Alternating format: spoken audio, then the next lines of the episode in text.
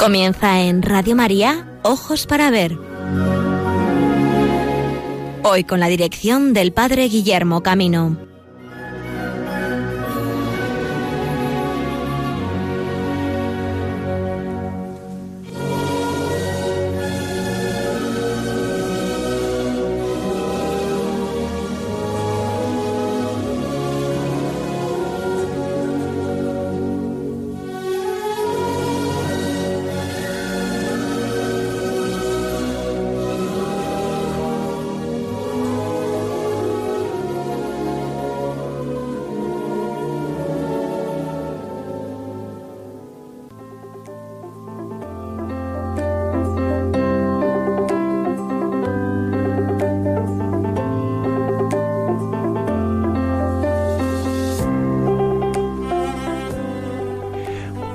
Buenos días, amigos y amigas de Radio María. Bienvenidos a esta nueva edición de Ojos para Ver. Un saludo desde el equipo que en Valladolid hoy realizamos este programa y que gustosamente os acompañamos en hacer una lectura cultural al arte cristiano que de modo singular en este mes de marzo recorre los caminos de nuestro país y también con una mirada un poquito más universal, porque estamos en un año 2020 donde vamos a conmemorar dos figuras muy relevantes de la historia del arte universal, la figura de Rafael de Sancio y de Jan van Eyck. Por tanto, amigos, vamos a abrir un poco nuestros horizontes para acercarnos a la ciudad de Roma, donde la semana pasada comenzó la exposición conmemorativa, y también a la ciudad de Gante, donde hasta finales del mes de abril podemos disfrutar la exposición Jan van Eyck, la revolución óptica. Como parada en medio de nuestra geografía y con el fin de conocer poco más en profundidad el patrimonio de nuestras catedrales, en esta ocasión os proponemos un viaje hasta la ciudad de León, donde nos espera la pulcra leonina, la belleza singular de la catedral casa madre de esta diócesis. Bienvenidos pues a la edición que en esta segunda semana del mes de marzo del año 2020 dirigimos en Ojos para Ver.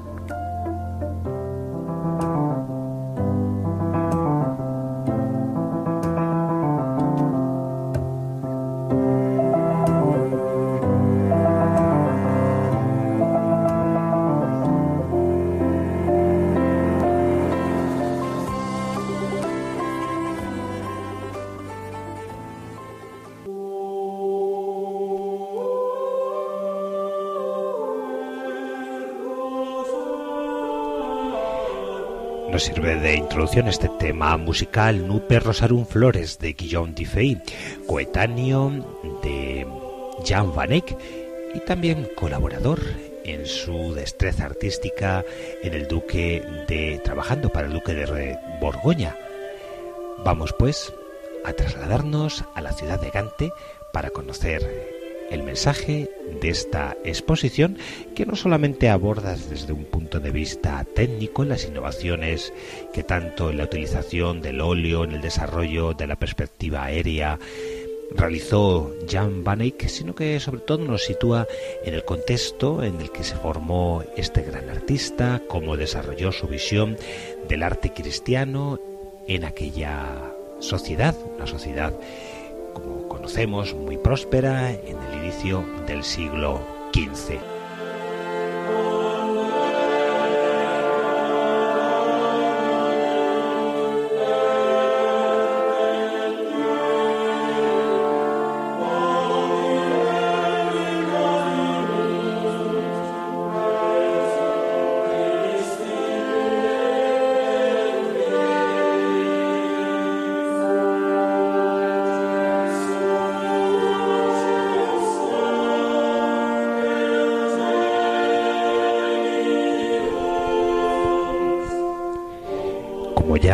Os informamos en el programa de la edición del mes de febrero, este año 2020 el Museo de Bellas Artes quiere rendir un homenaje a Jan van Eyck en la ciudad de Gante con la exposición titulada Van Eyck, una revolución óptica. A nivel mundial solo se han conservado una veintena de obras de este maestro y más de la mitad de las mismas han viajado de forma excepcional a Gante para ser expuestas junto a obras de artistas contemporáneos a Jean Van Eyck.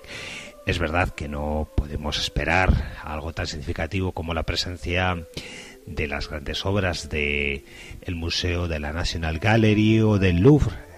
me refiero a la Virgen del Canciller Roland o al matrimonio Arnolfini. Pero es verdad que podemos contar con alguna de otras obras que por su formato sí que han permitido el traslado y son obras sumamente singulares. Esta exposición no se centra solo en un recorrido de las creo que son 12 obras que se pueden ver en la exposición, sino que también realiza un vistazo sobre la cultura del momento, eh, la cultura de los Países Bajos, que en aquel final de la Edad Media, principios del siglo XV, se manifestaba con un núcleo creativo propio para la presencia de artistas. De este modo podemos conocer el contexto en el que transcurrió la vida de Van Eyck, su relación con la vida exuberante de Felipe el Bueno, duque de Borgoña, y la cultura dinámica de esta ciudad en la que Van Eyck no solo se desarrolló como artista, sino también como consejero y diplomático. Pinturas, esculturas, dibujos, tapices y miniaturas de artistas contemporáneos del oeste de Europa, del norte de Italia, ilustran el sentido estético y la riqueza cultural de este periodo, tal y como se manifiestan en esta exposición.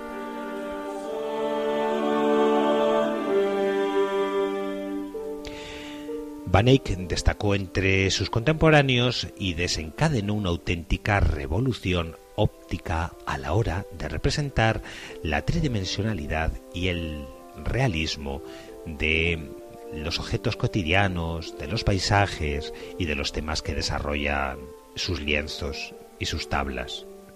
Con su técnica inigualable y su capacidad de observación, elevó la pintura al óleo a un nivel desconocido y determinó el rumbo del arte de la pintura.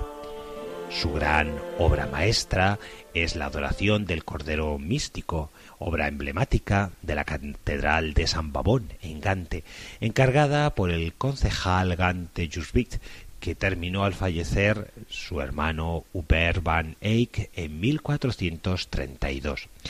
La restauración de los paneles exteriores de este famoso político, la adoración del Cordero Místico, forma el hilo conductor de la exposición. Y quiero decir que no solamente forma parte de la exposición, sino que es el hilo que nos lleva a entender el mensaje de la misma. La restauración comenzó en el año 2012 y se ha ido llevado a cabo por el Instituto Real del Patrimonio Artístico de Bélgica. Los visitantes podemos admirar el resultado espectacular y casi con una proximidad inusual entrar en diálogo directo con esta magnífica obra de Jean Van Eyck y también con el resto de las obras expuestas. Esto llevará, desde luego, a una revaloración de sus obras y del contexto histórico en el que fueron creadas.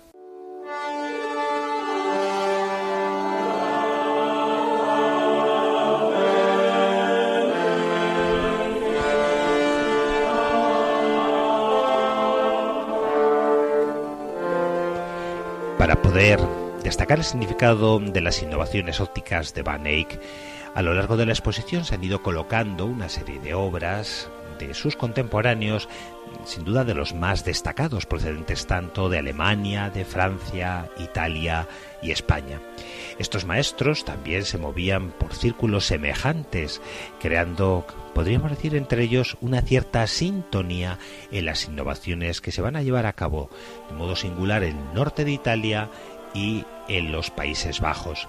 Esta exposición enfoca tanto en similitudes como en diferencias las innovaciones que los artistas de este periodo estaban desarrollando en torno a la segunda y la tercera década del siglo XV. Por parte de los comisarios de la exposición, una de las finalidades que se ha tenido muy en cuenta es que el espectador pueda acceder a la obra con la naturalidad y la cercanía en la que pudieron hacerlo quienes lo visitaron estas obras en el siglo XV.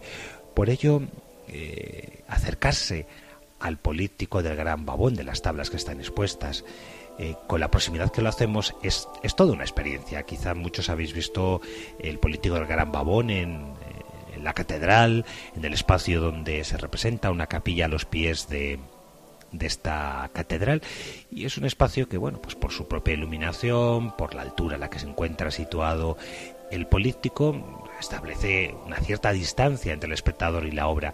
En este caso podemos acercarnos casi diríamos a una distancia inusual y contemplar los detalles singularísimos con los que Jan van Eyck realizó eh, las figuras que forman parte de este político. Es desde luego una experiencia singular, o por lo menos a mí me pareció ver tan de cerca eh, la figura de, de Adán. Eh, como sabéis, es una figura de un realismo extraordinario, pero cuando todavía esto lo puedes aproximar tan cerca que se ve el conjunto de las vellosidades, los detalles de la piel, eh, bueno, es una maravilla el poder participar. ¿Cómo está organizada esta exposición? Bueno, pues en primer lugar de deciros que se encuentra la exposición en el Museo de Bellas Artes de Gante. Es un edificio de finales del siglo IX, hecho en arquitectura historicista, una arquitectura también un poco eh, figurativa, ¿no? En plan eh, donde se combinan formas eh, grecolatinas, ¿no? Un poco surrealista, la verdad es final, pero bueno, la colección sí que es muy interesante. El museo conserva un conjunto de, de obras, tanto de los siglos XV, XVI, XVII, que hace un recorrido muy interesante por la pintura flamenca. Y para esta ocasión se han dedicado 10 salas para poder eh, establecer una, un discurso expositivo amplio. En primer lugar, bueno, deciros que el número de, de, visitantes es muy elevado. Si alguien estáis interesados en participar, desde luego recomiendo que saquéis la entrada con antelación. Es un acontecimiento singular, ¿eh? no os extrañe que su precio son 25 euros muy bien pagados, por cierto, pero bueno, sí que es ciertamente una exposición un tanto exquisita. ¿eh? Pensad que solamente lo que ha sido de gestión de hacer que 12 obras ajenas a este contexto de Gante estén ¿eh? desde museos tan distantes de América o de Europa ha sido un proyecto desde luego complejo. Bueno, como decía, la exposición comienza eh, situándonos el contexto en el que vive Van Eyck, en primer lugar su trayectoria histórica, una figura como sabéis, de una biografía no excesivamente conocida por el número de datos que tenemos. Entonces nos situamos en su origen, en el entorno de Lovaina, vamos recorriendo, bueno, los talleres donde se pudo formar las personas que pudieron influir eh, en torno a Brujas, a Tournai, a otras ciudades del eje contrario a, a Lieja y después cómo recaló Van Eyck y desarrolló su vida en la ciudad de, de Gante mientras allí vivió y posteriormente eh, hasta su fallecimiento. Una vez conocida la trayectoria de Jean Van Eyck, la exposición nos sitúa en el contexto en el que vive, cómo era la sociedad de la época, cómo eran los encargos que se hacían normalmente a los artistas, cómo era el pago, bueno, pues un poco la formación, eh, los comitentes, cómo se implicaban. ¿eh? La exposición fundamentalmente se puede seguir en tres lenguas, lógicamente la lengua flamenca, el inglés y el francés, pero también el servicio de audio guía nos permite con, con, una serie de lector, un lector ¿no? de, de códigos, ir parándonos en los detalles y poder profundizarlo en la lengua que deseemos, ya sea italiano o español, en nuestro caso, ¿no? O sea, quiero deciros que la innovación expositiva, las técnicas expositivas también son muy interesantes en esta, en esta exposición. Y comienza ya la primera parte dedicada a Jean Van Eyck, eh, que se titula El pecado original y la redención. En este caso comienza la exposición presentándonos el exterior de las puertas del político de Gran Babón de Gante, es decir, la figura de Adán y Eva. Y en diálogo eh, con lo que significan el pecado original, un pecado que se muestra en la obra de Jean Van Eyck como eh, no unos cromos, ¿no? sino como realmente unas figuras de un gran realismo. ¿eh? Baste comparar, por ejemplo, eh, esta expulsión del paraíso o la figura de, de Adán y Eva en el contexto de la expulsión del paraíso con las que hace Masacho, por ejemplo, las que hace otro pintor, para darnos cuenta de las similitudes y a la vez de las diferencias de cómo se estaba representando el realismo de la humanidad de Adán y Eva en otro contexto como era el contexto florentino, ¿no? Eh, no tiene nada que ver cómo lo hace Masolino, ¿eh? Las similitudes que tiene Masacho en ese deseo de realismo, pero es que la, la humanidad y realismo con lo que lo representa Van Eyck es que es prácticamente eh, contemporáneo, ¿no? Nos sorprende. Y esa lectura del pecado se muestra también después con, otra serie de, obras que nos van haciendo conocer la sociedad con sus virtudes y sus, y sus defectos, ¿no? La sociedad del momento representado por otros artistas. Esta primera sala se cierra con una gran obra de Jean Van Eyck que es La crucifixión, eh, el llanto de María y de eh, el discípulo amigo de Jesús que representa eh, la figura del nuevo Adán ¿no? y la redención de aquel pecado cometido por el antiguo Adán. La segunda sala en el recorrido expositivo se titula El espacio ¿eh? y desde un punto de vista analítico, técnico, se hace una comparación entre cómo se representan las vistas de las ciudades, algo que, como sabéis, Van Eyck es casi un genio, y la representación de los interiores. ¿eh? Se hace, hay una, un cotejo entre ambas representaciones, centrándonos en lo que significa la utilización de la perspectiva aérea ¿eh? y de cómo esa perspectiva atmosférica va ofreciendo esa experiencia ¿no? de profundidad que de un modo tan singular alcanza este maestro. La siguiente sala se titula Los santos en su paisaje, diríamos en castellano, en su contexto, ¿no? O en su ambiente. Y ahí se hace una relectura de la experiencia religiosa vivida también desde el naturalismo, ¿no? Los santos en aquella época, como lo son para nosotros, son el ejemplo de virtudes vividas en el aquí y ahora, ¿no? Entonces, son varios los santos, las tablas que representan a santos en aquel contexto. Eh, de un modo destacado están dos versiones de la imprimación de las llagas de San Francisco eh, que hizo Jan van Eyck. Dos, dos versiones que, a pesar de que el tema es casi eh, una, una, réplica la una de la otra, pero que se notan eh, unas ciertas diferencias tanto en cómo se contextualiza el espacio en la una y la otra, el realismo de la figura de, de San Francisco, que resulta ciertamente emotivo. La tercera sección de la exposición se titula La palabra de Dios. Y Aquí la exposición aborda la dimensión que Jan van Eyck había tenido de iluminista, ¿eh? como pintor de eh, miniaturas en códigos eh, referidos a la palabra de Dios o a, otro tipo de, textos dedicados a la oración, libros de horas, etcétera que de un modo singular podemos ver en esta exposición y que son algunos de los trabajos más antiguos de Jan Van Eyck que nos muestra esta primera faceta de su obra como iluminador. En este contexto, pues podemos también eh, hacer una referencia a los grandes santos que viven la palabra de Dios ¿eh?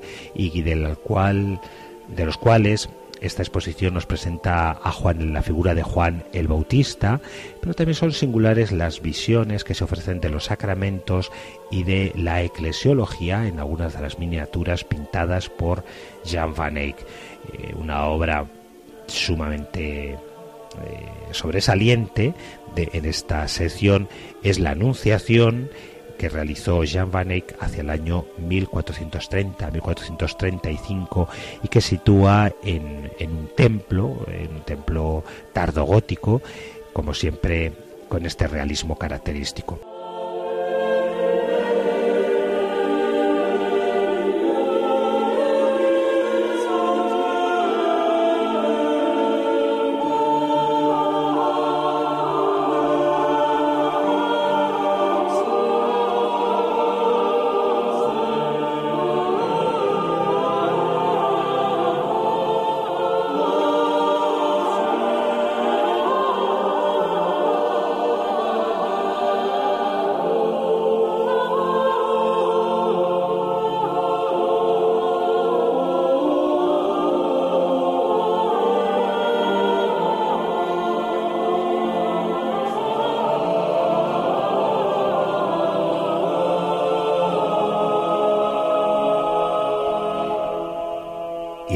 En el recorrido expositivo. El siguiente capítulo se titula La arquitectura. En ella vamos a ver varias obras donde Jean Van Eyck se nos muestra como un maestro en la representación de las arquitecturas tanto interiores como exteriores. ¿eh? Basta recordar el dibujo sobresaliente que realizó Jean Van Eyck con Santa Bárbara, eh, ese dibujo donde aparece la construcción de un edificio gótico y que es todo un documento ¿no? historicista de cómo era el proceso constructivo de una arquitectura magna, ¿no? esa gigantesca torre que nos representa este dibujo y que está en la parte posterior a la figura de Santa Bárbara. Pero también podemos cotejarlo con eh, una figura complementaria que es una imagen situada en el interior de una arquitectura, ¿no? como es la Virgen eh, situada en una iglesia. Antes hemos hablado de en la tabla, luego en esta sección se presentan varios dibujos, eh, o bien preparatorios o desarrollando este, este mismo tema.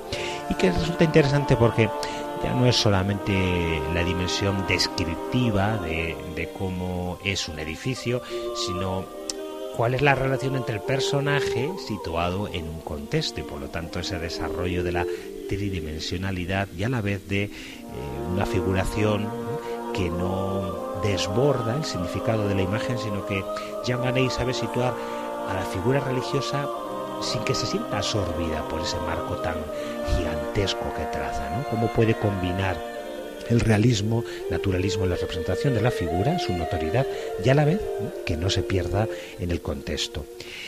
La antepenúltima sección se titula Esculturas pintadas. Esta sección es muy original. Intenta reflejarnos ese debate entre eh, cuál de las dos artes, la escultura y la pintura, era la que mejor representaba el realismo. Para ello conocemos cómo eh, Van Eyck realizó al modo de esculturas pintadas algunas de las imágenes que aparecen, como sabéis, en el político o ese díptico tan maravilloso que conserva el, en Madrid el Museo Thyssen de la Anunciación, ese juego pictórico de representar a una escultura eh, en alabastro, casi con el grado de realismo que podríamos sentir si la lo percibiéramos de modo tridimensional, como una escultura real. Bueno, pues esta sección, repito, eh, nos presenta algunas de las tablas del político que están hechas a modo de grisallas, entre otras, si recordáis, la propia Anunciación, ¿eh? alguna de las sibilas o de las figuras que aparecen en la parte eh, superior de, de las puertas exteriores e interiores. La penúltima sección se titula El individuo. ¿eh? Si por algo es conocido Van Eyck es por esa atribución de modo eh, emergente que empieza a tener la representación de los sujetos individuales, ¿no? Ese deseo de salir el arte del anonimato y empezar a ser y a reclamar ¿eh? la validez social del representado, ¿no? Como todo un alarde de su poder cuando uno es eh, representado por un artista. Podemos descubrir en esta exposición algunos de los retratos más significativos que realizó Jean Van Eyck, desde el hombre con el turbante rojo, ¿eh? el, Timoteo, músico, según creemos, de la corte de, Juan de Borgoña, eh, y alguno de, sus retratos que conserva de modo singular la National Gallery, ¿no? Y que da eh, el epígrafe de uno de ellos, como sabéis, da eh, nombre a esta exposición. Jean Van Eyck estuvo aquí, ¿no? Es el lema eh, con el cual retrató a uno de sus personajes desconocido, pero que lo hace con un, con un modo tan realista que es realmente una fotografía de la época. Y para complementar esta visión del naturalismo representativo de la figura humana, el último capítulo se titula El retrato divino y aborda el cómo Jean Van Eyck quiso representar el rostro de Cristo. ¿eh? La verdad que los ejemplos que tenemos son maravillosos. ¿eh? El pasado domingo era para mí un ejercicio bonito de oración situarme entre estas tablas de Jan Van Eyck con su representación ¿no? y orar el texto de la transfiguración porque Jean Van Eyck parece como que está viendo el rostro de este Cristo transfigurado, ¿eh? humano y divino, y así lo representó en sus tres magníficos eh, retratos de Cristo ¿eh? que nos ofrece esta exposición. Pues bien amigos, además de poder conocer tan de cerca el leal souvenir famoso de Jean Van Eyck, el Timoteo, o el retrato de Jean Leof, o por supuesto las puertas, del político de Gran Babón. Invitaos a que podáis conocer a través de los materiales que puedan estar en, internet o están llegando ya a España tanto el catálogo, la versión más amplia, como un catálogo menor, popular, podríamos decir, que tanto por su precio y por el nivel de profundización, la calidad de fotografía, os lo recomiendo. ¿eh? El catálogo sencillo, el catálogo de mano de esta exposición, Jean Van Eyck, una revolución óptica. Pues hasta el próximo 30 de abril en la ciudad de Gante.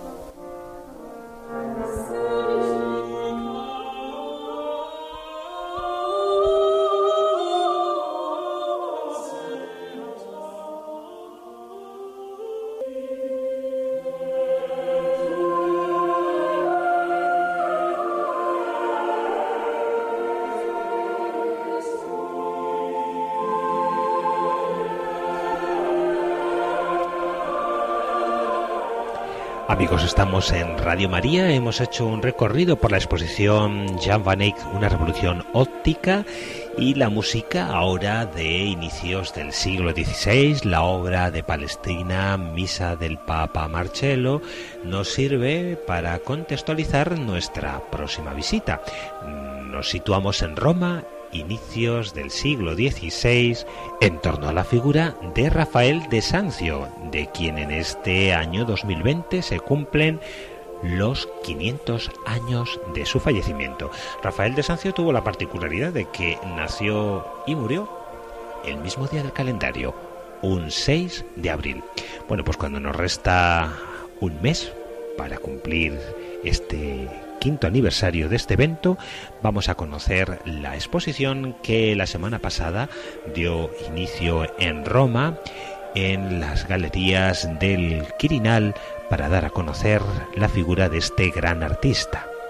Como sabéis, amigos, Rafael alcanzó la plenitud de su obra en la relación con dos papas. A sus órdenes retrató como a nadie no solamente su figura, sino todo el contexto de personas que con ellos estaba en relación, cardenales, mujeres, cortesanos, que ahora vuelven a Roma a estar juntos en una exposición en esta capital italiana con motivo del quinto centenario del genio del Renacimiento.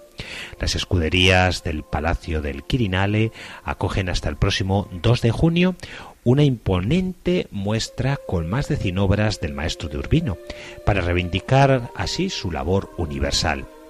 Algunas proceden de nuestro, de nuestro país, del Museo Nacional del Prado, pero también de las grandes pinacotecas del mundo, tanto del Louvre de París como de la National Gallery de Londres. La idea es recorrer de forma retroactiva su trayectoria desde sus últimos años de vida en Roma, donde murió, como os, decía hace un instante, un 6 de abril de 1520 con 37 años, hasta su paso como aprendiz por Florencia o sus orígenes en Urbino, donde había nacido en 1483. Se trata, por tanto, de una ocasión única para ver juntas en un mismo lugar algunas de sus obras más célebres en una muestra de dimensiones inédita, según han destacado los organizadores de la misma. Rafael llegó a Roma en 1508 con apenas 27 años. Por entonces era una ciudad en plena efervescencia cultural, en la que enseguida se puso al servicio del pontífice Julio II, el Papa de Rovere, con quien logrará una gran amistad y notoriedad. Y es que la vetusta ciudad del Tíber en, ese momento eh, quería ser el centro cultural y humanista de Europa y del mundo, según explica el director de la Galería Florentina de los Uffizi, quien en el análisis que hace de este contexto eh, sitúa la figura y el protagonismo que el Papa le quiso dar a este maestro Rafael para que adquiriera tanto la propia imagen del pontificado como la ciudad la notoriedad que el Papa quería para toda la Iglesia. En los pasillos del Quirinale se pueden ver los retratos que hizo de Julio II, de mirada apagada y con una barba larga, blanca, que prometió no afeitarse hasta que las tropas francesas, según cuentan, no abandonaran la península itálica y dejaran de hostigar a los estados pontificios. El Papa Julio II murió en 1513 y le sucedió en el trono de San Pedro León X. En esta ocasión, un, un papa de la familia de los Medici, con quien también el artista siguió acrecentando su fama. Lo retrató también, acompañado esta vez por dos cardenales. Durante este pontificado, Rafael alcanzó su culmen como artista y a pesar de su juventud eh, fue incluso nombrado responsable de la fábrica de San Pedro en 1514, llegando a supervisar la construcción de la grandiosa obra de la Basílica Vaticana, cuyos planos también se pueden ver en esta muestra. La exposición presenta dos de los retratos femeninos más bellos que pintó, el de la Fornarina, 1519-1520, una joven desnuda que algunos consideran su amante, y la Velata, obra de 1512-1513, representadas ambas como si fueran la diosa Venus y siguiendo el ideal de la belleza clásica. Pero también sus estudios anatómicos o dos de sus primeras obras, la Dama del Liocorno de 1505, que pintó después de apreciar en el taller de Leonardo da Vinci la realización de la Gioconda, desde España han llegado algunas de sus obras más bellas y que están en esta exposición como la Madonna de la Rosa, desde el Museo del Prado o el retrato de un hombre joven del Museo Nacional Thyssen-Bornemisza. Uno de los documentos más interesantes que podemos leer y contemplar en esta exposición es la carta que el pintor escribió en 1519 junto al humanista Baldassarre Castiglione al Papa León X para exigirle la conservación de las ruinas de la Roma antigua y de su gloria pretérita. En este manuscrito, prestado por el archivo de Mantua, el joven expresa su desesperación ante el maltrato de las obras de arte del periodo romano, tanto por el expolio de los vestigios para emplear su piedra en la construcción de edificios renacentistas, como la escasa o el escaso cuidado ¿no? y atención que se tenían para aquello que permanecía en pie. Y decía literalmente, pero ¿por qué nos lamentamos de godos, vándalos y otros pérfidos enemigos? Si aquellos mismos padres y tutores que debían defender estas pobres reliquias de Roma han pretendido durante largo tiempo destruirlas. Por eso Rafael y Baldassarre Piden al pontífice de los Medici que se preocupe por conservar las ruinas y le dicen por ello, Padre Santísimo, no debe ser el último pensamiento de su santidad cuidar de lo poco que queda de esta antigua madre de la gloria y fama italiana. Era una tarde del 6 de abril de 1520 cuando el gran genio moría de unas fiebres. Su muerte prematura fue llorada por papas y humanistas y fue enterrado con honores en el grandioso Panteón de Agripa, donde aún hoy reposa y como signo de su quinto centenario cada día se deposita una rosa. La gran muestra con la que Italia quiere conmemorar al gran genio de Urbino llega en un momento, como sabéis, en el que las autoridades están recomendando evitar las aglomeraciones, dado el brote del coronavirus de Wuhan, surgido en el norte de Italia con más de 3.000 infectados y numerosísimos ya muertos. En cualquier caso, esta exposición ha suscitado un enorme interés, como lo demuestran las más de 60.000 reservas que ya ha recibido. Y hay quien teme que pueda ser interrumpida dada la emergencia y las fuertes medidas restrictivas que el gobierno está impulsando en estos últimos días. Y así, con las informaciones últimas que nos han llegado en estas últimas horas, pues nos hablan de que se está realizando eh, un tratamiento de higiene a todas las personas que acceden a ver la exposición, que en cada una de las salas hay dispositivos de hidrogel y que, bueno, pues se va a intentar que si no se clausura, pues eh, el flujo de visitantes por la misma pueda ser de un modo ordenado, pues las autoridades han indicado que no se aproximen los visitantes más de dos metros. Bueno, pues esperemos que esta incidencia sanitaria pueda ser eh, lo más controlable posible, acabe lo más pronto también y podamos disfrutar de la cultura que es una ocasión singular para conocer nuestra historia, nuestro patrimonio y la memoria también de la belleza de cuanto es el mensaje cristiano. Volvemos a la música de Palestrina, en este caso con el Sicucherbus, como el ciervo que busca las fuentes de agua viva. Así anhelamos la celebración de este próximo domingo donde Jesús se nos muestra como el agua que da sentido y vida para siempre, agua de eternidad. Hemos recorrido, amigos, esta exposición dedicada al gran maestro del Renacimiento italiano Rafael de Sancio y cuando ya son eh, estamos a punto de llegar a la 1 y 5 en el territorio peninsular las 12 y 5 en el territorio insular canario, seguimos en Radio María y nos trasladamos en esta ocasión a la ciudad de León para conocer la belleza de la pulcra leonina, la Catedral de León, joya del arte gótico de España.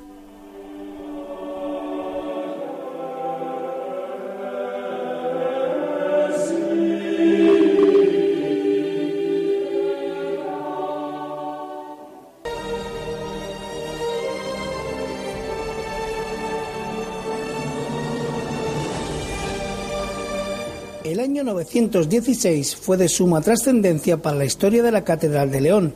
El rey Ordoño II, que hacía pocos meses había ocupado el trono de esta ciudad, venció a los árabes en la batalla de San Esteban de Gormaz. Agradecido a Dios por el beneficio que acababa de recibir, cedió su palacio real para que en sus aulas se erigiese el primer templo catedralicio. Nada queda de estas primitivas edificaciones, salvo algunos restos de mosaicos, tégulas y cerámicas hoy expuestas en el museo. Otros, como los hipocaustos, permanecen aún bajo el solar catedralicio. Tras una sucesión de revueltas políticas y de duras empresas bélicas, hacia el 1067 el estado de la catedral era de suma pobreza. Ello conmovería al rey Fernando I, quien después de trasladar los restos de San Isidoro a León, se volcó en favores a la misma. Con la ayuda de la princesa Urraca, hermana del rey, se inicia la construcción de un nuevo edificio acorde con las aspiraciones de la cristiandad románica y dentro de su estilo arquitectónico. Ocupaba la sede episcopal Pelayo II. Se sabe que fue consagrada el 10 de noviembre de 1073. Es de suponer que en ella trabajasen los canteros que lo estaban haciendo en San Isidoro. Esta catedral se mantuvo en pie hasta finales del siglo siguiente. Cuando accede al trono el último rey de León, Alfonso IX, se asiste en la ciudad y en el reino a un importante cambio social, de creatividad artística y desarrollo cultural. La construcción de la tercera catedral se inicia hacia 1205, pero los problemas constructivos de los cimientos hicieron que pronto las obras quedaran paralizadas y no se reemprendiera la tarea hasta 1255, bajo el pontificado del obispo Martín Fernández y el apoyo del rey Alfonso X, el sabio de Castilla y León, siendo esta nueva catedral de estilo enteramente gótico. El arquitecto de la catedral parece ser que fue el maestro Enrique, tal vez natural de Francia, y que ya había trabajado anteriormente en la catedral de Burgos. La estructura fundamental de la catedral se finaliza pronto, en 1302, abriendo el obispo Gonzalo Osorio la totalidad de la iglesia a los fieles, aunque en el siglo XIV aún se terminaría el claustro y la torre norte, y la torre sur no se finalizó hasta la segunda mitad del siglo XV. Esta prontitud en las obras le da una gran unidad de estilo arquitectónico. Ya hemos conocido la geografía, también los datos históricos de León, y ahora vamos a primero a, ver el templo al exterior, a disfrutar de esa maravillosa arquitectura gótica, clásica, de estilo francés, el mejor, como te decía en la presentación que hay en nuestro país, en España, y también vamos a adentrarnos en el interior de la Catedral Leonesa. En su fachada hay muchas vocaciones, podemos observar muchas vocaciones de fe, ¿no? Por ejemplo, en la fachada occidental está la puerta de la Virgen Blanca, también denominada del juicio final. En ella podemos observar la Virgen Blanca, en realidad Nuestra Señora de las Nieves, con una vocación muy profunda en todo a lo largo de todo el camino de Santiago. También la escena del juicio final y de igual forma imágenes de San Juan Bautista, diversos ángeles con los símbolos de la pasión de nuestro Señor y San Miguel. En la puerta de San Juan podremos observar, podréis ver si visitáis la Catedral Leonesa, escenas de la vida de la, vida de la Virgen María con relación a Jesús Así observaremos el pasaje de la visitación, de la Natividad, el sueño de San José, el anuncio a los pastores del nacimiento del niño Dios y la adoración de los tres reyes magos.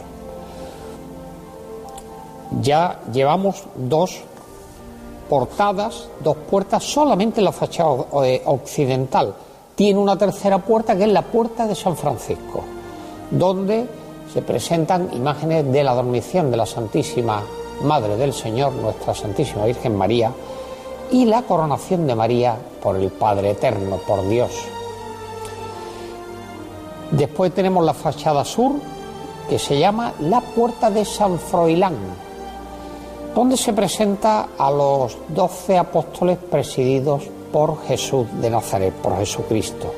Y por último, la tercera fachada, la fachada norte, con otra puerta que es la puerta de la Virgen del Dado, donde aparece además la policromía original de cuando se hace en el, en, el gótico, en el siglo XII, esta catedral.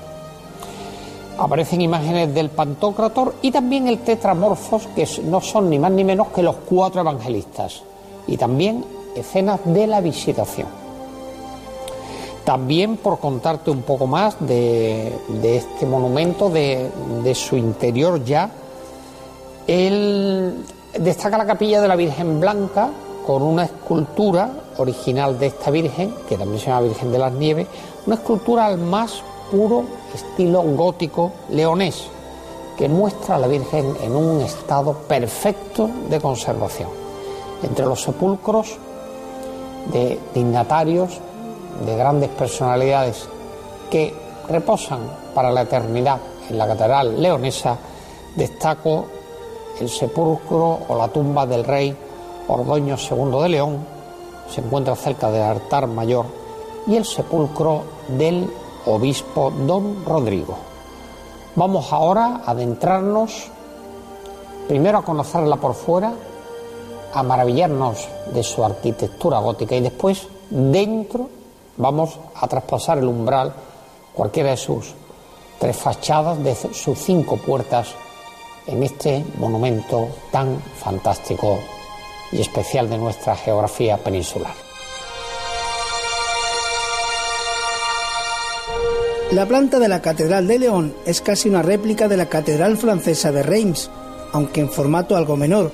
Tiene unas dimensiones de 90 metros de larga, 30 de alta y 29 de ancha, la catedral presenta macrocefalia, es decir, una cabecera de mayor tamaño de lo común y que le resta algo de profundidad y perspectiva, pero a cambio le brinda mayor espacio para los fieles. Las naves de la Catedral de León se cubren con bóveda de crucería cuatripartita en tramos rectangulares, el crucero lo hace con una bóveda cuatripartita que sustituyó a la cúpula barroca del siglo XVII en las obras acometidas a finales del siglo XIX, con el fin de guardar coherencia con el resto de la construcción. En sus muros presenta 125 ventanales, con 1.800 metros cuadrados de vidrieras policromadas de origen medieval, siendo consideradas de las mejores del mundo en su género. De ellas destacan el gran rosetón central, situado en el pórtico central, entre las dos torres de aguja, así como las de la capilla mayor, el transepto norte y la capilla de Santiago. La fachada occidental es la principal de la catedral y por la que normalmente se accede al templo. Consta de un triple pórtico ojival. En las jambas, arquivoltas, tímpanos y parteluces de las portadas se desarrolla un trabajo escultórico de destacado papel en el gótico español, actuando de filtro de la influencia francesa. Encima del pórtico se sitúa el gran rosetón central, con vidrieras de finales del siglo XIII. El hastial triangular neogótico actual fue construido por Demetrio de los Ríos a finales del siglo XIX, durante su restauración, siendo desmontado el anterior plateresco del siglo XVI.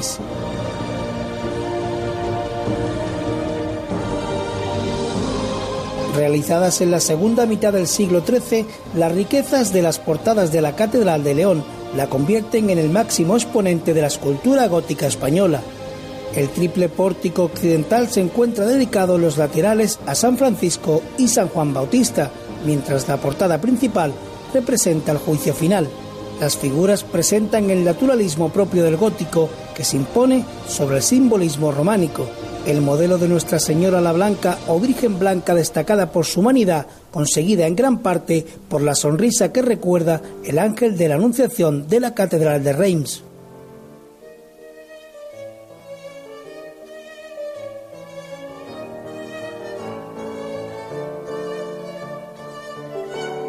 La Catedral de León cuenta con tres naves y un transepto.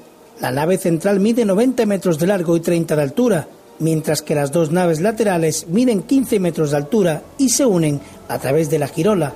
Desde el exterior son perfectamente visibles todos los contrafuertes y los pináculos a lo largo de las naves, que sirven para desviar los empujes del edificio al exterior y poder perforar las naves con grandes ventanales.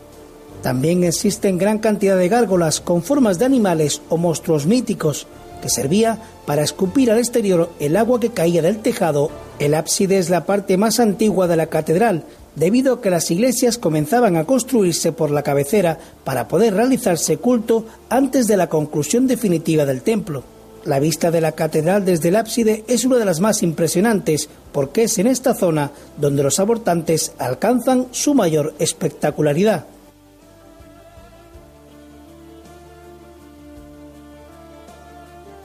En cuanto a su alzado interior, la catedral sigue con el modelo francés en tres pisos o registros. El primero es el de los arcos fromeros, apuntados con pilares fasciculares cuyos baquetones se insertan en los nervios de las bóvedas, creando un eje que marca la verticalidad del interior.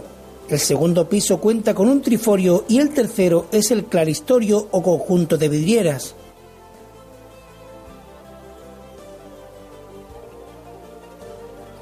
El altar mayor o capilla mayor de la catedral está actualmente ocupado por un retablo neogótico montado por Juan Bautista Lázaro, con cinco tablas procedentes del retablo perdido realizado por Nicolás Francés a mediados del siglo XV y otras de procedencia diversa.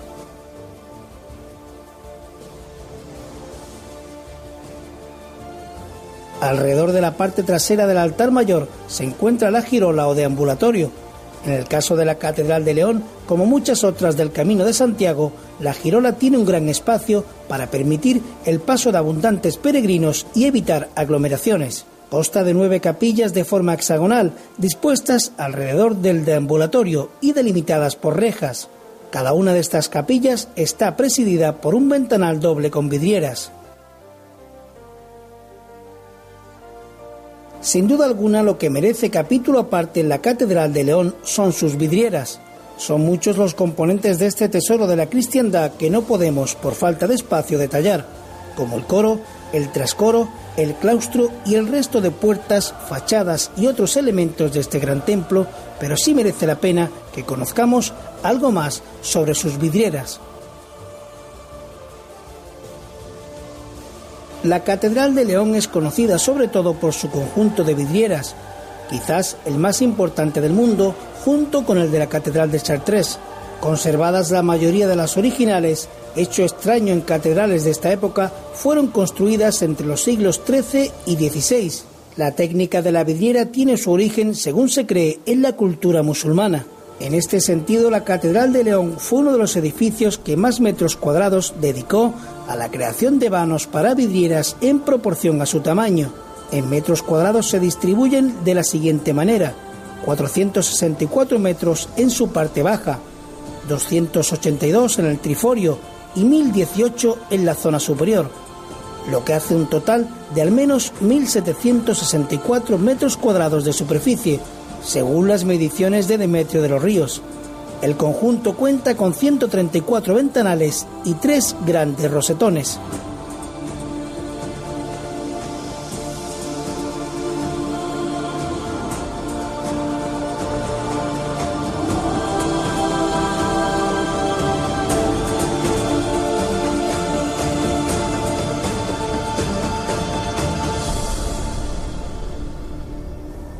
Para finalizar el encuentro de hoy, el descubrimiento de la Catedral de León, que se comenzara a edificar no en el siglo XII, como he dicho yo anteriormente, sino concretamente muy a principios del siglo XIII, de ahí mi pequeño error, comenzó a edificarse en 1205, recién arrancado, solamente habían pasado cinco añitos, un lustro del siglo XIII, y se termina en el siglo XV, una obra muy rápidamente construida, elevada al cielo como el gótico que pretende tocar con esos pináculos tan estilizados el cielo, la casa del Padre de nuestro Señor, pues mm, este, estos edificios te decía que mm, llevaban muchísimos más años. En este caso, en tres siglos se terminó. Empieza muy a principios, insisto, del siglo XIII y concluye en el siglo XV. Bueno, pues voy a rematar este episodio, este encuentro con este monumento, con la leyenda del topo. Te la voy a leer. Dice, sobre la puerta de San Juan, por el interior, cuelga un pellejo, una piel, a modo de quilla, que la tradición leonesa ha identificado siempre como un topo maligno. Según cuenta la leyenda, el topo destrozaba todo lo construido a lo largo del día durante la noche en los primeros momentos, allá en el siglo XIII, de la construcción de esta magna obra. Impacientados, los leoneses, porque la obra de la prometida catedral no avanzaba, decidieron acabar con aquel ser maligno y maléfico que no dejaba avanzar los trabajos. Así que algunos de ellos se apostaron y lo esperaron hasta que, hasta que llegó la noche y acabaron con él a garrotazos. En recuerdo de aquel acontecimiento y en agradecimiento a la Virgen titular, a la Virgen María, la piel del animal fue colgada en el interior de la catedral, sobre la citada puerta de San Juan, en la fachada oeste. La realidad, amigas y amigos, que esconde la leyenda que te acabo de contar, es que las obras de la Catedral de León se iban retrasando y no avanzaban convenientemente porque se encontraron muchos problemas de cimentación al estar situadas sobre un terreno en tiempos muy inestables, que ya por entonces había acogido previamente a este nuevo templo, que arranca en el siglo XIII, muchas y diversas construcciones. Por su parte, hoy sigue colgado ese pellejo ahí, en esa puerta de San Juan. Pero lo que hoy se puede contemplar sobre la penumbra es un camarazón, un caparazón de una tortuga laúd, como ya quedara demostrada en un estudio que se le hiciera a esa pieza, a ese objeto legendario en los años 90 del pasado siglo XX. El origen es absolutamente incierto, nadie sabe cómo fue a parar hasta la Catedral de León ese caparazón de tortuga lau.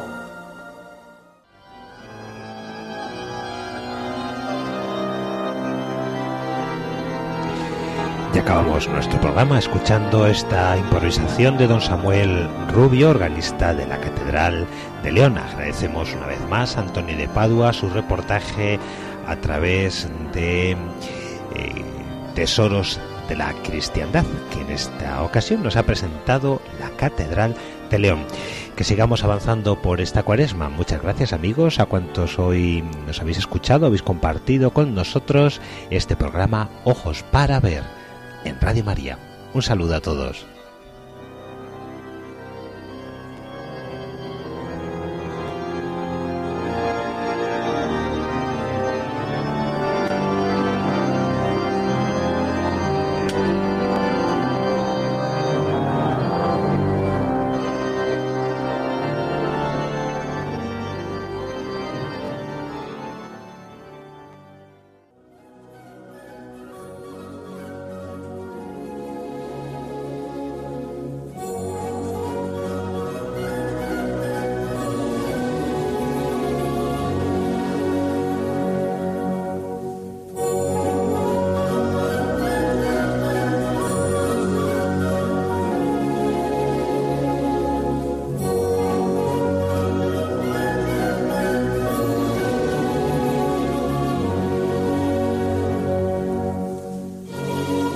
Así finaliza en Radio María Ojos para Ver. Hoy con la dirección del Padre Guillermo Camino.